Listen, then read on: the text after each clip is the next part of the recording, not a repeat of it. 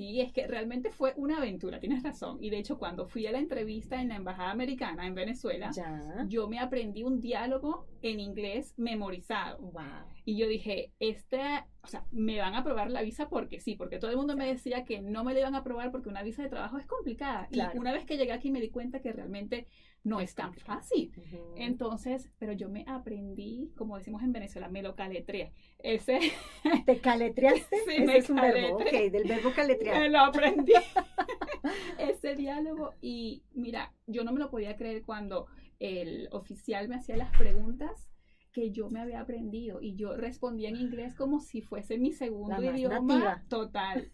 Visa aprobada. Precisamente tenía que escoger una incomodidad, o la incomodidad de estudiar o la incomodidad de que no me entendieran y no ser entendida. Y yo preferí la incomodidad de estudiar porque la vi como algo temporal.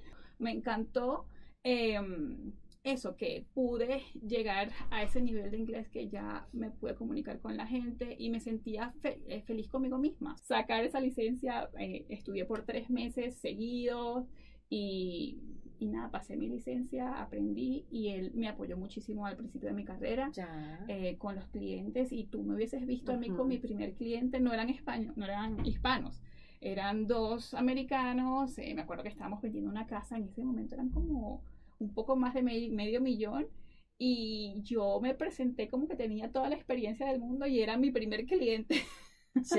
y lo logré y cerramos y ellos quedaron súper contentos.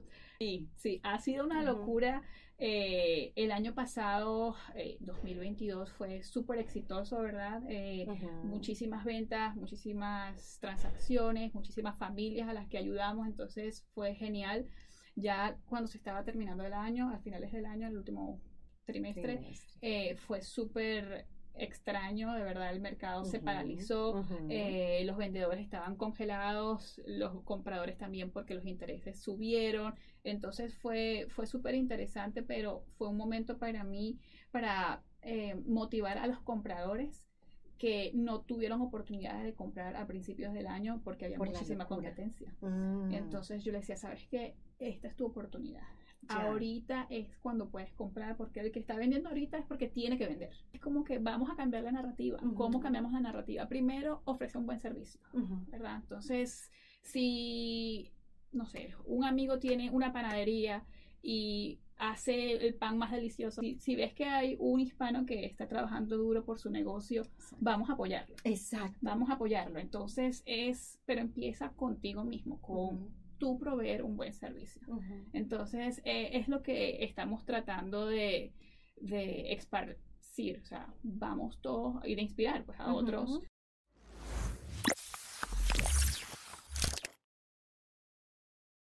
Buenas tardes a todos y todos, bienvenidos a un capítulo más de Desde la Cima. Hoy tenemos el honor de tener con nosotros a Neymar, que es una de las agentes de real estate que más está trabajando fuerte, con claridad y logrando éxito en este país. Y bueno, pues gracias por acompañarnos. muchísimas gracias a ti por invitarnos o invitarme.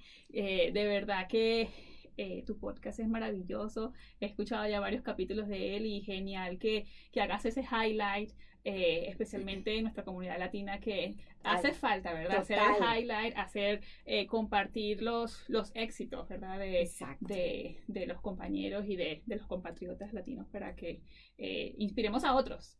De eso se trata, esa es la idea, gracias por mencionarlo. Esa es la idea de este podcast, así que dele like, comparta, comente, háganle preguntas a Neymar, que ella está hoy justamente aquí, para que le hagan todas las preguntas en el campo laboral que ella trabaja y en la vida personal, en lo que ella pueda responderles, les va a responder, porque de eso se trata. Es un podcast para inspirar a muchos hispanos e hispanas en el mundo que están haciendo cosas interesantes, así como tú. Así que cuéntame, ¿cómo es, quién es Neymar? Cuéntame quién eres, de dónde vienes. Esa es una pregunta grande. Sí, esa historia está larga, a ver, siéntense. Esa empezó bien. Ajá. Sí, Mira, Neymar eh, es una venezolana que llegó a Colorado hace 11 años. Eh, con un frío tremendo. Yo llegué a finales de septiembre y dije, Dios mío, ¿a dónde ¿Qué me trajeron? Antártica. no, pero obviamente ya me encanta, me encanta Colorado, pero eh, vine porque mi, mi hermana me ayudó a venir a Tu los ya Estados estaba Unidos, acá. sí, ya, ya ya estaba acá eh, y me ayudó con una, una visa de trabajo ya, eh, como contadora. Eh, obviamente cuando yo llegué no hablaba nada de inglés. ya. Entonces ese trabajo de contadora de verdad que no me duró mucho. Eso me parece lindo, porque hoy te ríes y, y pero fuiste capaz de enfrentarlo y decir, bueno, yo me voy como contadora, no hablo inglés.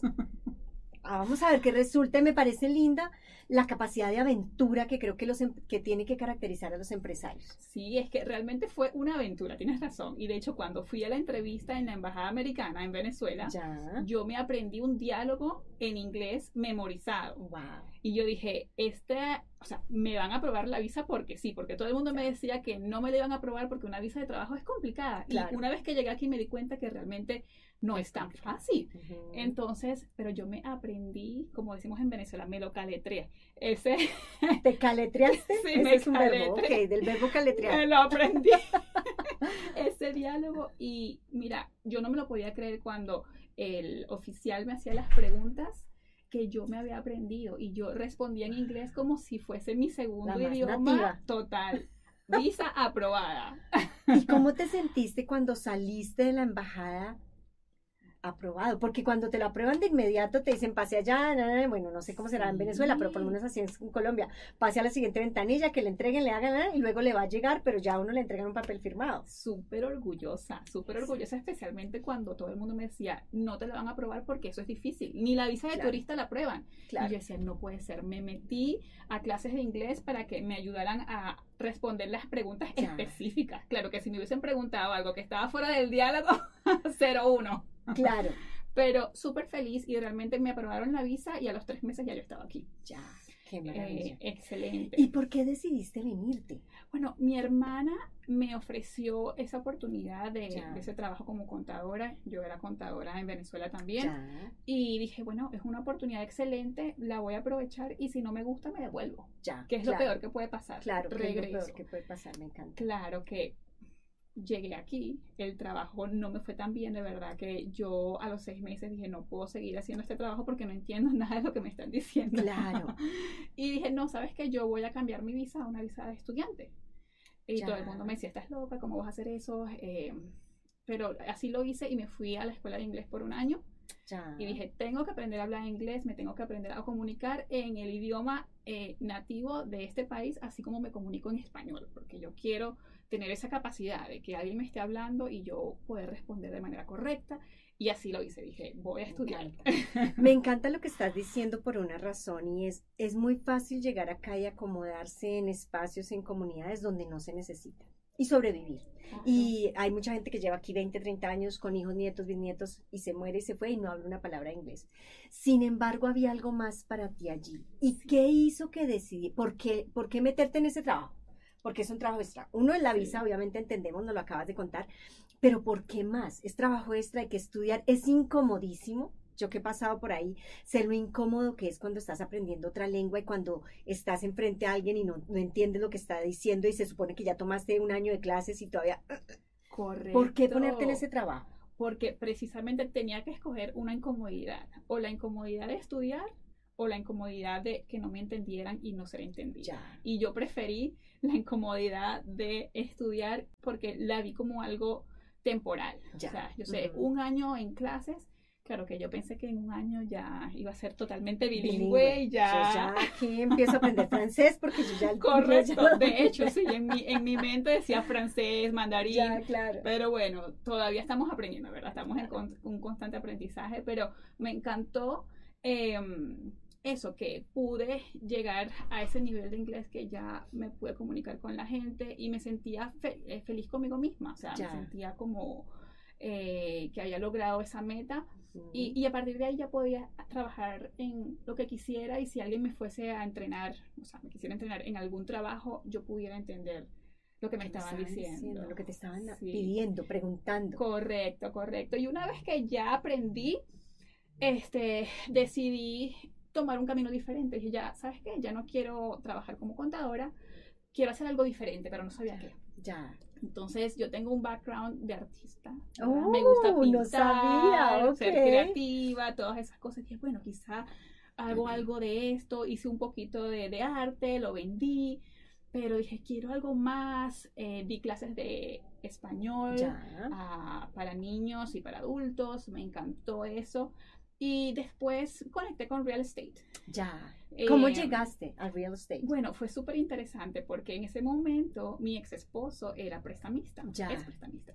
Y él me dijo, Neymar, eh, hay muchísima oportunidad acá en Colorado como agente de bienes raíces, especialmente tú eres bilingüe, saca tu licencia y te mando clientes. Y yo, genial, vamos. fácil, Fácil. Genial, Siempre a uno ¿por esas cosas no? les parecen fáciles desde ¿Por qué afuera. ¿no? no? Ay, Dios mío. Sacar esa licencia, eh, estudié por tres meses seguidos y, y nada, pasé mi licencia, aprendí y él me apoyó muchísimo al principio de mi carrera Ya. eh, con los clientes y tú me hubieses visto a mí con mi primer cliente, no eran españoles, no eran hispanos, eran dos americanos, eh, me acuerdo que estábamos vendiendo una casa, en ese momento eran como un poco más de me- medio millón y yo me presenté como que tenía toda la experiencia del mundo y era mi primer cliente. Ya. Y lo logré y cerramos y ellos quedaron súper contentos. Claro que es interesante que unos años después, porque conectamos y somos amigos, me, me dijeron, Neymar, nosotros fuimos tus primeros clientes, dinos la verdad, porque como que veían que estaba Claro. aprendiendo en algunas cosas, ¿verdad? Pero Claro. con todo y eso me dieron la, la oportunidad y la confianza de que los ayudara con vender su casa y comprar una, o sea que fue increíble. Qué bueno, qué bueno. Sí. Y fíjate que me parece lindo lo que cuentas de fue tu primer esposo el que te lanzó al ruedo y te dijo, esta es aquí hay una oportunidad para ti, ¿qué tal si te lanzas? Como que necesitamos ese empujoncito. Sí, sí, por eso es que pienso siempre que es tan importante estar en el círculo correcto, Ya. ¿verdad? Eh, alrededor de, que tengas alrededor las personas correctas que te impulsen, que te Mm. motiven, porque a lo mejor si alguien no te lo dice, pero lo ves, ves que alguien está haciendo un trabajo espectacular o te, te motivas, te inspiras, ayuda un montón. O sea, súper importante con quién te estás rodeando, con quién te estás juntando. Fíjate que cuando uno era pequeñito, yo no sé en Venezuela, pero en mi país las mamás decían, dime con quién andas y te diré quién Sí. eres, pero así cuando le Sí, estaban a uno sí, regañando, no era con el dedo Como que no te juntes con esta amiguita. Exacto. Y fíjate, hoy confirmarlo como adultas y decir, tenían toda la razón, el círculo con el que te rodees. Sí. ¿Quiénes más a tu alrededor sirvieron de apoyo para ese proceso? Uy, mira, tuve una ben- la bendición de tener a tanta gente increíble. Eh, yo vivía en ese momento en la ciudad de Boulder Ajá. eh, y allí yo trabajé o hacía voluntariado en una organización que se llama Intercambio. Sí, claro. Entonces, esa es una comunidad maravillosa. eh, obviamente también tomaba clases de inglés allí. Ya estaba en el nivel avanzado, pero me encantaba era estar en comunidad. Ya. ¿verdad? Porque me iba y conocí amistades y realmente uno, los dos fundadores de Intercambio me apoyaron muchísimo, eh, me conectaban con, con las personas correctas y yo me sentía en casa. eh, y a partir de ahí empecé a conectar con, con otras personas. ¿verdad? Entonces fue, fue increíble eh, lo que eh, esa, esa organización, ¿verdad? Una amiga también de intercambio, Norma Fuentes, ha sido un apoyo, todavía lo es, una gran amiga y siempre ha sido un apoyo incondicional. Es súper interesante porque me dice, tú pudieras ser mi hija, te llevo como 20 años y somos amiguísimas. Ya. Porque eh, siempre tenemos esas conversaciones tan, tan bonitas acerca de la Ya. amistad, acerca de la vida. Ya. ¿Sí? Que, que importan, conversaciones que son meaningful, como le, le decimos acá, que son importantes para la vida y que no importa la generación, la edad. Sí, que importan. sí, entonces ha sido muchísimas amistades y realmente con, con esta, eh, la, con la carrera de bienes raíces, la, el apoyo de la gente que te rodea es súper importante. Ya. ¿verdad? O sea, si, sin, sin eso no, no avanzas. Ya. Entonces ha sido maravilloso, de verdad que estoy bendecida por eso. ¿Ha habido, em, ¿Ha habido algún momento en tu vida en que hayas sentido un agotamiento, un frustra- una frustración tan terrible que tú dices, ya, hasta aquí, gracias, no más? Sí, ¿Y qué hiciste? sí de verdad que, que muchas veces. Muchas veces eh, yo pienso que tuve un punto de quiebre hace como eh, cuatro años y medio, eh, justo después de mi divorcio, que decía, Dios mío, soy, ya tengo tan poquitos años, ¿verdad? Yo decía, soy tan joven y ya me estoy divorciando. Ya, como un Eh, fracaso. Exacto, sí. Me sentía en fracaso, decía, o sea, me tuve que ir de mi casa eh, y todo lo que era mi realidad se fue. Ya. Entonces, como que te quedaste sin piso. Exactamente, exactamente. Wow. Entonces yo decía, ¿qué, ¿qué voy a hacer ahora? Tengo que comenzar de nuevo. Y realmente estaba sola aquí en, el, en los Estados Unidos, ¿verdad? Eh, obviamente está mi hermana, pero ella está con su familia, Claro. con su vida, o sea, no es una cosa como que un soporte ni...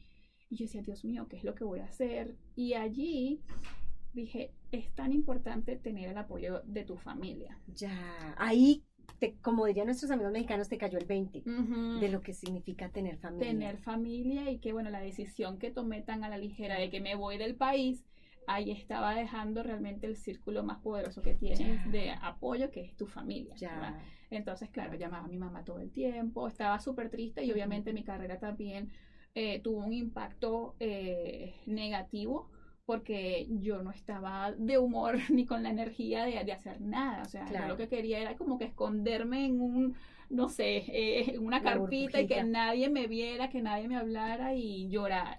Ya. De verdad, porque era, fue súper triste, pero ¿Y empecé. qué te sacó de ahí? Sí, allí comencé mucho el, el mindset, ¿verdad? Trabajar tu mente. Ya. Eh, trabajar un poco, mi grupo de amistades también me ayudaron un montón, me decían, hey, vamos a sacarte de tu casa, vamos a ir para una caminata. Y yo misma también dije, quiero trabajar mi mente. Eh, empecé yo misma a, a leer libros de mindset, de cómo salir de, de problemas, de trabajo también de real estate, aprender y trazarme metas. Ya. Entonces, eh, una de las cosas que yo hago muchísimo, que sé que tenemos en común, es los vision boards. Ajá. ¿Verdad? Entonces eh, empecé a hacer mis vision boards hace como cinco años más Qué menos también. bien, qué maravilla. Entonces, sí, y los trabajé, los trabajaba desde, todavía los trabajo desde una manera súper profunda. Yo escribo, usualmente utilizo la- el fin de semana de Thanksgiving, Ajá. en el Black Friday, no me voy de shopping, sino que me pongo a escribir mis metas. Ya. Y escribo 50 metas, imagínate, tantas, Ujú. 50 metas que quiero para el año que viene, para dos años, para cinco años, para 10 años, y las escribo todas así como, es Como un brainstorm. Sí. Y luego de eso me empiezo a, empiezo a analizarlas y las empiezo a agrupar por años, ¿no? Como que esto lo puedo hacer en un año, esto lo puedo hacer Ya. en dos años, y también los, los, los agrupo por, em, por tipo, ¿verdad? Ya, Como de salud, de Ya. trabajo, eh, espiritual, y entonces Ujú. allí los voy agrupando y luego hago mi vision board. Y eso me ayudó un montón porque ya como que quiero hacer tantas cosas, como que volví a ganar esa energía, esa motivación y con mi vision board en todo el frente de mi cama me paraba y decía, quiero hacer este viaje, quiero lograr esto en real estate, yo Ujú. quiero ser una mujer exitosa en Colorado. Ujú. Yo quiero ser una de las mejores agentes de bienes raíces, quiero ser una líder latina, o sea, todo Ujú. eso lo quería y es súper interesante volver a esas notas, Rocío, Claro. y decir, wow, yo escribí esto y se cumplió. Ya. Eh, así como viajes específicos, eh, cosas que quería traer a mi familia a los Estados Unidos, que Ya. ya la tengo aquí, eso fue un logro increíble, pero todo estaba como que en mis metas y dije, lo voy a lograr y mira, así, así fue. Yo pienso que eso, las metas, trazarme mis metas fue lo que me sacó Ya. De bien. esa depresión que tenía. Claro. Ok, entonces fue el, el poner tu vision board en orden y luego mirarlos hacia atrás. Creo que eso es una de las cosas que más me gusta de este trabajo y es cuando miras hacia atrás y dices, wow, mira todo lo que voy logrando. Y porque a veces no te das cuenta que lo vas logrando. O sea, te pones en camino y se te olvida que lo vas logrando. Bueno, y entonces el papel de la familia. Una vez que lograste traerlos y que ya estaban aquí, ¿qué pasa? Sí, eso fue súper... eh, fue el año, el año pasado, básicamente, que, que se pudieron venir. Ya. Sí, entonces... Es un, es un logro reciente, es una Sí, meta recién sí. lograda. Sí, que fue bastante trabajosa porque, bueno, ya realmente tengo 10 años acá y desde hace mucho tiempo que quería tenerlos aquí. Claro. Entonces, eh, primero, bueno, mis papás tratar de convencerlos de que se vinieran, ellos que Claro. no, que el frío, nada que ver, jamás y Claro. nunca. Pero bueno, dije, bueno, por otro lado me voy a meter, voy a traer a mi hermano primero. Entonces, traje dejaste el mío vacío. Exacto, no les quedó de otra. o se vienen o se vienen. Claro. Sí, y bueno, realmente fue complicado porque, bueno, sabes que soy de Venezuela y Venezuela está pasando por momentos súper complicados, súper difíciles. Eh, y mi familia, mis padres y mi hermano, junto con la familia de mi hermano, se tuvieron que ir a Perú. Entonces, ahí estuvieron por un par de años.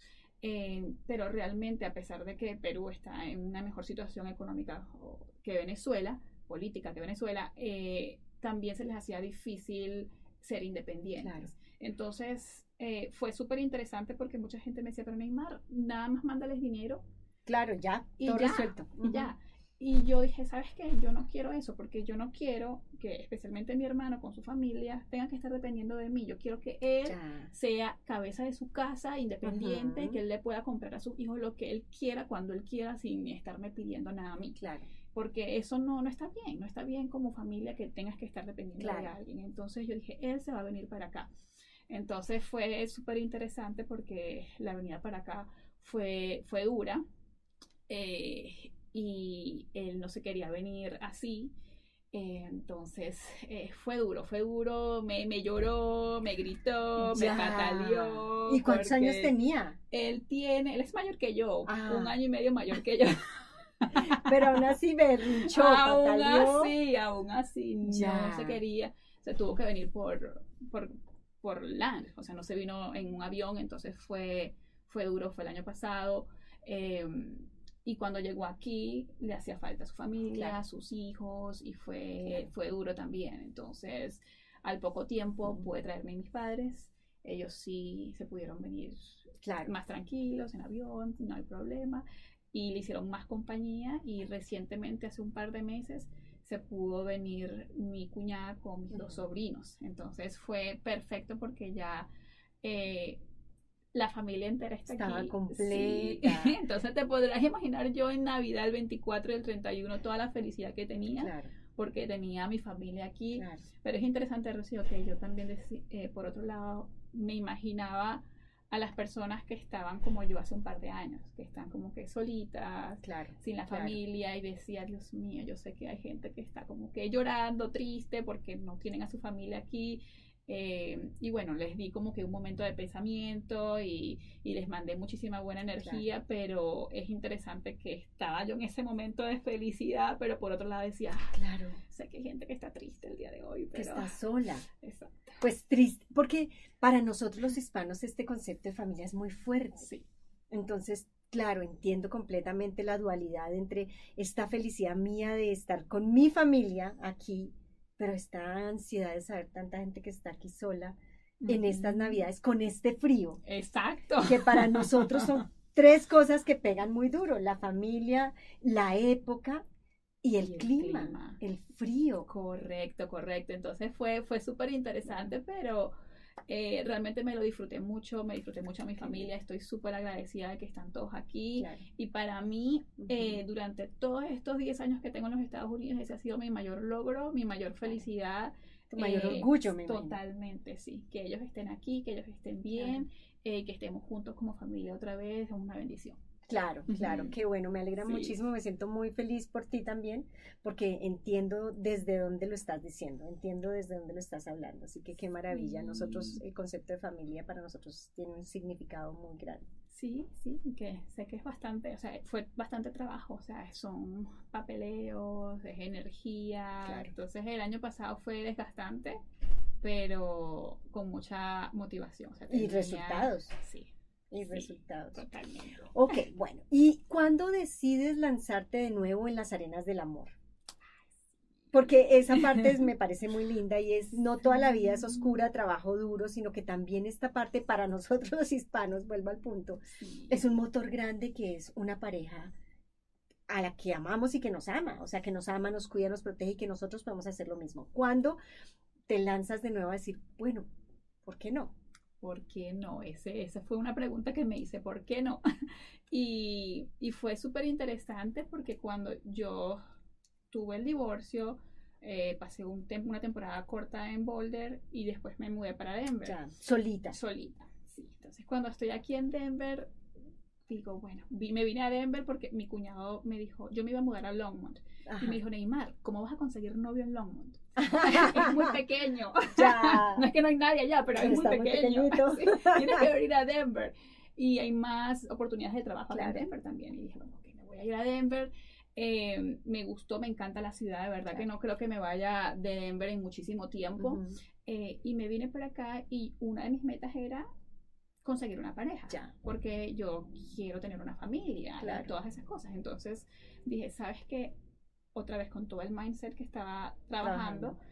voy a hacer una lista de las cosas que yo quiero en una persona. ¿ya? Y fue súper interesante porque cuando yo empecé mi lista, muchas de, los, de las cosas empezaban con no. Que no tenga esto, que Ya. no tenga. Tenías claro lo que no querías. Exacto. Ajá. Pero después dije, ¿sabes qué? Esta lista vamos a revertirla en positivismo. Ya. No quiero la palabra no en mi lista. O sea, si dices que no sea flojo, por ejemplo, no, que sea proactivo. Ya. Que sea, entonces, que le guste hacer ejercicio. O sea, vamos a transformar esta lista. Ajá. Y la transformé, eh, tenía 10 cosas. Ya. Eh, entonces, esta persona que conocí realmente las tiene casi todas. Ah, Las bueno, tiene casi Está todas. bien. ¿Y cómo lo conociste? Lo conocí en Facebook. Ah. De alguna manera, eh, esos amigos que tienes en Facebook que no sabes de dónde salieron, ¿verdad? Ya. Entonces yo empiezo a ver muchos sus videos. Él Ya. también Ah, es- le gusta ya, hacer videos de mindset y todas esas cosas. Y como yo estaba en esa onda, claro. todo me resonaba. Yo decía, wow, este hombre me está hablando a mí. Me encanta todo lo que está diciendo, eh, la profundidad de sus conversaciones, o sea, como que llegó un momento que estábamos leyendo el mismo libro, y yo dije. ¿qué este hombre? Y yo le daba muchos likes y le comentaba. Entonces, eh, y un llegó un momento que me invitó a salir, no le hice caso. Claro. Dije, "Ah, Está misterioso, sí, qué yo como que qué raro, exacto. Y después me volvió a, insistir y dije, ¿sabes qué? Vamos, y, pero vamos a ir a comer arepas.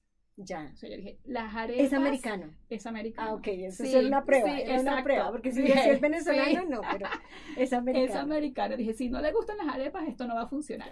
No pasa la prueba. Eso no estaba en la lista, ¿no? Ajá. Pero era importante para mí que le gustaran las arepas.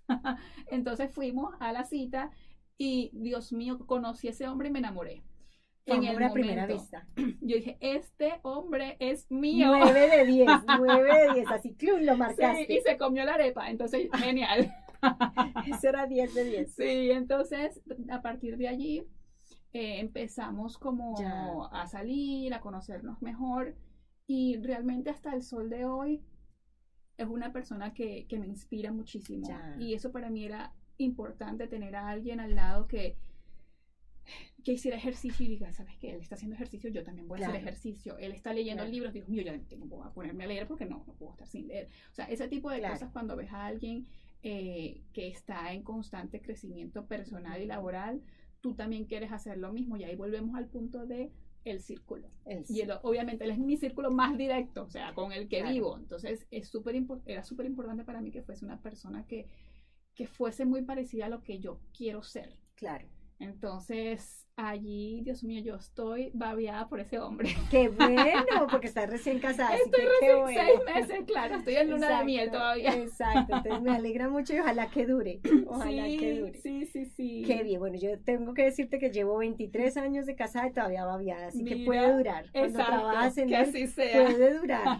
Sí, las Sí. mariposas se pueden mantener, ahí es que saberlas cuidar para que ellas se mantengan. Sí, sí, súper importante. Bueno, y entonces llegas a este momento de tu carrera y ¿qué ha pasado ahorita? Porque la- el mercado es una locura. Cuéntanos cómo vive Neymar este momento del mercado. Sí. ¿qué O sea, ¿cómo ha sido para ti? Porque pasamos, es como de un extremo al otro extremo total. Sí, sí, ha sido una locura.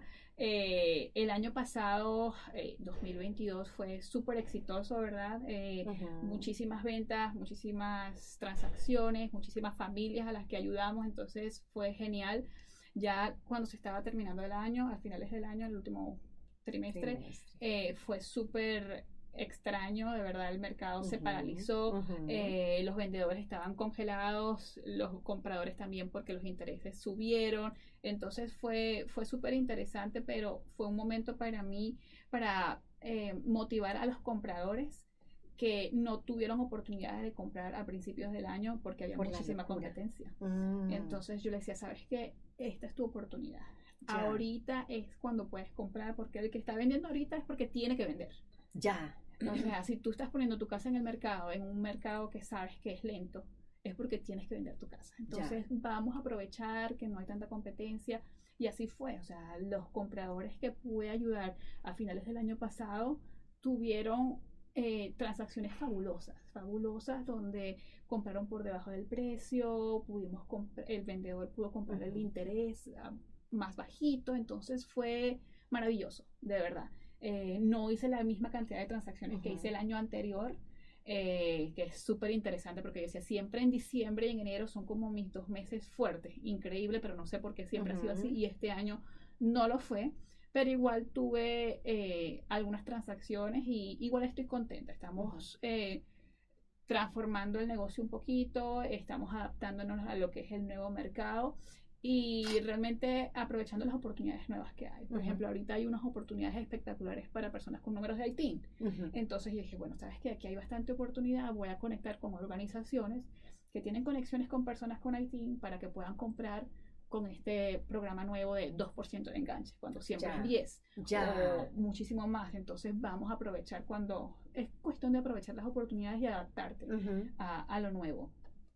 Y en el momento que, está, que estoy un poco más lenta, bueno, me dedico a trabajar en mi negocio como Ujú. tal. Eh, Ujú. o sea, la parte administrativa, la parte, empiezo a organizar cosas, entonces es, Ya. eh, eh, aprovechar el tiempo de alguna manera. Entonces, no, contenta y aparte estoy envuelta con la organización de hispanos, eh, de realtors hispanos, con Ok. NAREP, Ah, entonces, este año tuve la fortuna, o tengo la fortuna de que ya voy a ser presidenta de esa organización este ¡Ay, año. Sí, felicitaciones! estoy súper contenta. Entonces, esa es otra cosa que me mantiene un poquito ocupada porque eh, la idea de esa organización es crear eh, avenidas de educación eh, y como talking points, o sea, eh, darle información a los realtors hispanos para que proveen un mejor servicio a la comunidad Ya. hispana. Entonces es súper importante que nos eduquemos porque la idea es tener, como digo, raise the bar, the bar, como tener parámetros altos que los realtors hispanos eh, proveamos un nivel de servicio De bueno, calidad. sí, de calidad. ¿Es esa una organización local o es una organización nacional? Es una organización nacional, Ya. pero tenemos diferentes eh, chapters o pe- eh, organizaciones pequeñas, ¿verdad? Ujú. Entonces, eh, en la que yo estoy es en la que está en Denver.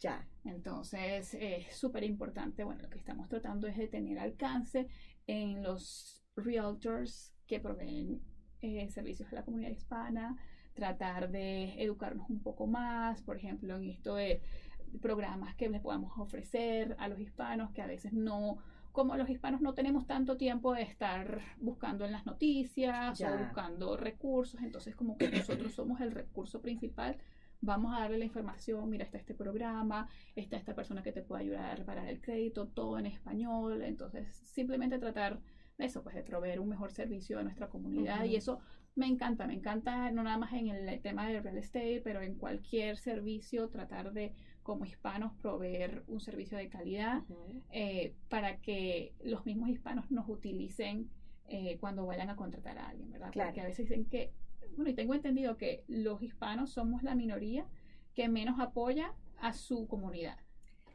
No solamente aquí, es parte de nuestra cultura. Ajá. Nos cuesta mucho apoyar al resto de los hispanos. Parte de eso es este podcast. Es, es en términos de cómo inspirar, pero de- también de cómo apoyar a todos en los procesos que están haciendo, en las compañías que están montando, en las empresas que están haciendo y cómo inspirar a otros a hacer lo mismo. Porque Sí. tenemos esa- ese pequeño problema. ese pequeño problema. Entonces es como que vamos a cambiar la narrativa. ¿Cómo cambiamos la narrativa? Primero, ofrece un buen servicio, ¿verdad? Entonces, si, no sé, un amigo tiene una panadería y hace el pan más delicioso, por cierto, Reunion Bread. ¿Cómo se llama? Reunion Bread. Yes. Venezolana, ¿no? Que está en ¿dónde está? Está en Reunion. ¿Pero en, en? Rhino. Eh, ah, en En, Rhino. Rhino, en The Source. En el Ah, Hotel ya, entonces sí lo conozco, The Sí, Source.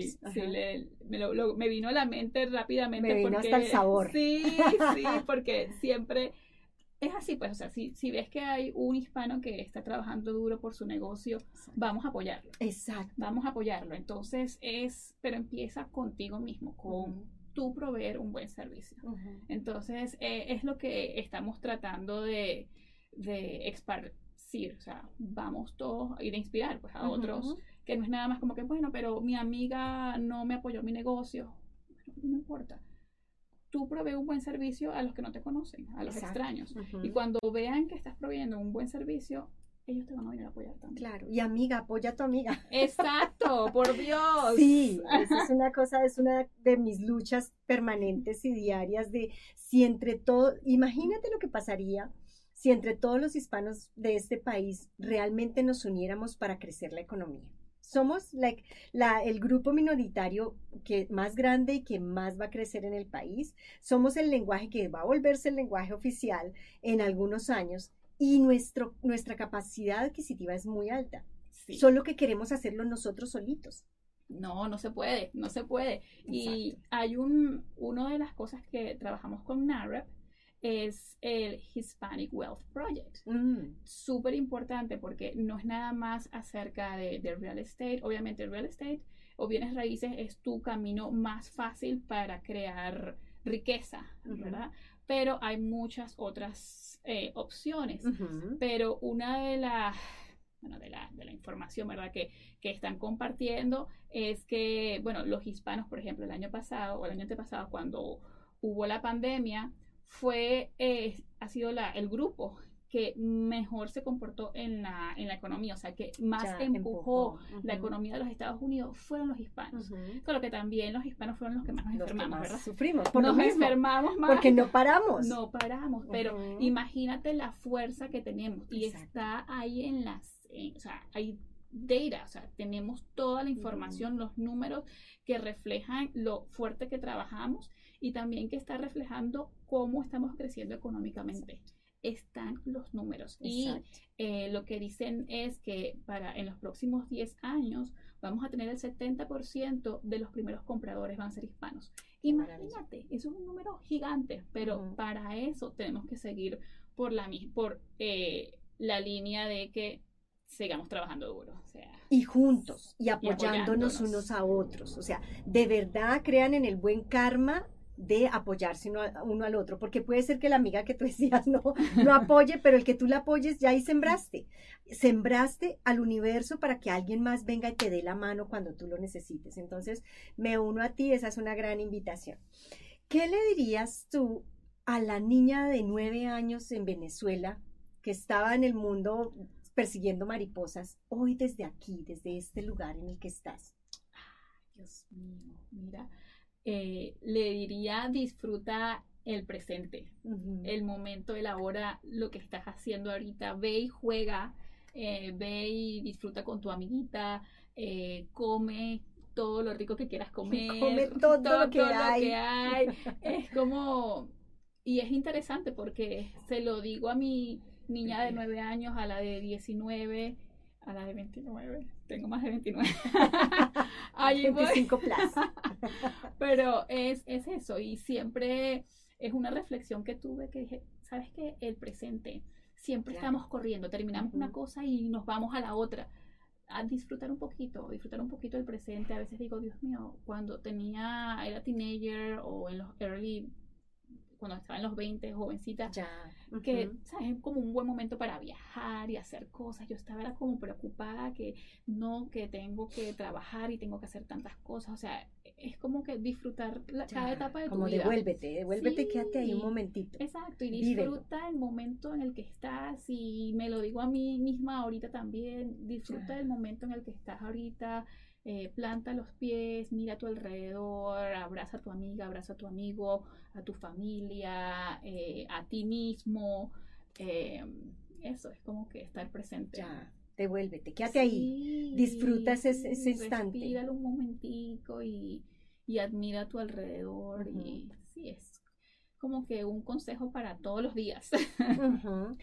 ¿Y qué le dirías a todas las personas que están allá afuera hoy oyéndote y que de pronto están paralizados y no saben, porque hay mucha desinformación con esto de la, de la compra de casa o de la venta. Sí. ¿Qué le dirías a todas las personas que están allá oyéndote hoy, tú aquí, con toda la experiencia que tienes? Sí, es súper importante la, la, planificación. La planificación eh, y conversar con alguien que sepa sin, sin miedo. No tengas miedo a, a hablar lo que tú quieres hacer, eh, ya sea una meta que la vayas a cumplir en un par de años, en tres años, en cinco años. Eh, no tienes que comprar la casa ahorita, ¿verdad? O cualquier Ya. meta que tengas no Ujú. tiene que ser ahorita, pero trázate un plan. Ya. La planificación es lo más importante, conversa con un experto siempre eh, y prepárate, prepárate porque pasito a pasito, eso es eh, lo más importante, tener un plan de acción. El plan no tiene que ser, quiero una casa, porque esa es la otra cosa, ¿verdad? Tenemos un vision board, tenemos la casa Ya. ahí, la casa viene.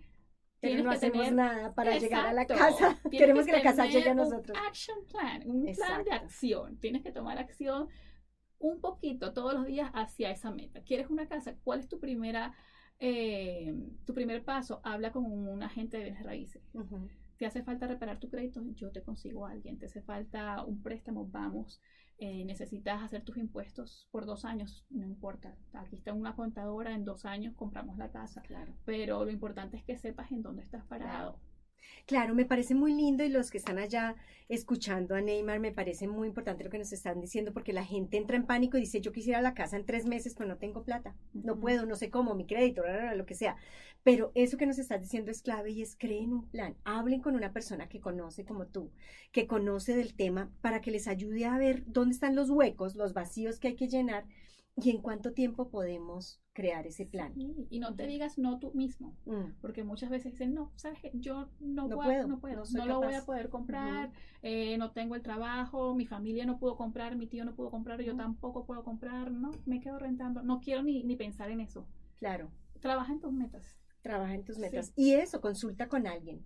Como tú, una experta en el tema, que les pueda decir cómo, que les pueda mostrar cómo, Sí. cuáles son las maneras de los pasitos que hay que ir dando. Pero hay que no es suficiente poner la imagen en la Exacto, cartulina, hay que poner los pasos para llegar a los- Eso, exactamente. Ese es el paso uno, ¿verdad? Saber lo que quieres, pero Exacto. luego, luego el plan y, y seguir hacia adelante totalmente. Pues bueno, muchísimas gracias por acompañarnos esta tarde, Neymar. Ha sido un treat, como dirían aquí, ha sido una bendición poder compartir este ratito. Mira, ya se nos fue. Imagínate, Dios mío, hablé mucho. Qué maravilla. No, hablaste lo que tenías que hablar. Gracias por compartirnos, gracias por estar con nosotros. No, muchas gracias a ti, Rocío, por abrir este espacio Ujú. para compartir las historias, eh, para inspirar a otros y bueno, sí, eso es, sé que es también bastante trabajo eh, el, el que colocas en eso, así que muchísimas gracias. Ay, no, sí, me, me hace feliz por lo que decíamos, cómo nos impulsamos unos a otros, cómo Sí. impulsar a todos, a cada uno de mis hispanos que conozco y que conozco con historias tan lindas para que sigamos creciendo todos juntos. Bueno, adelante, Adelante, sigamos juntos. Así que dele like, comparta, comente, comuníquese con Neymar. Si todavía tiene la ilusión de comprar su casa y no tiene un plan, escríbale. Ella nos va, vamos a poner aquí todos sus datos para que se comuniquen con ella. No lo duden, no importa. El mercado siempre va a estar loco, o sea, de un extremo al otro. Sí, Entonces, lo único que necesitamos es alguien que sepa navegar estas aguas, un experto navegando estas aguas que nos ayude a, a llegar al lugar que queremos. Yo misma digo, yo no quiero aprender, si yo cuando compre mi próxima casa, yo no quiero aprender de bienes raíces. Yo quiero a alguien como tú que me lleve de la mano y me diga, estamos haciendo esto, necesitamos mover estas fichas. Gracias, ya. Claro, claro. Eso es. Sí, de eso se trata. Exacto, entonces llamen a Neymar, escríbanle, ella eh, va a estar aquí para atenderlos y para ayudarles a crear su plan. Gracias, esto ha sido desde la cima esta tarde con Neymar. Adiós. Feliz tarde.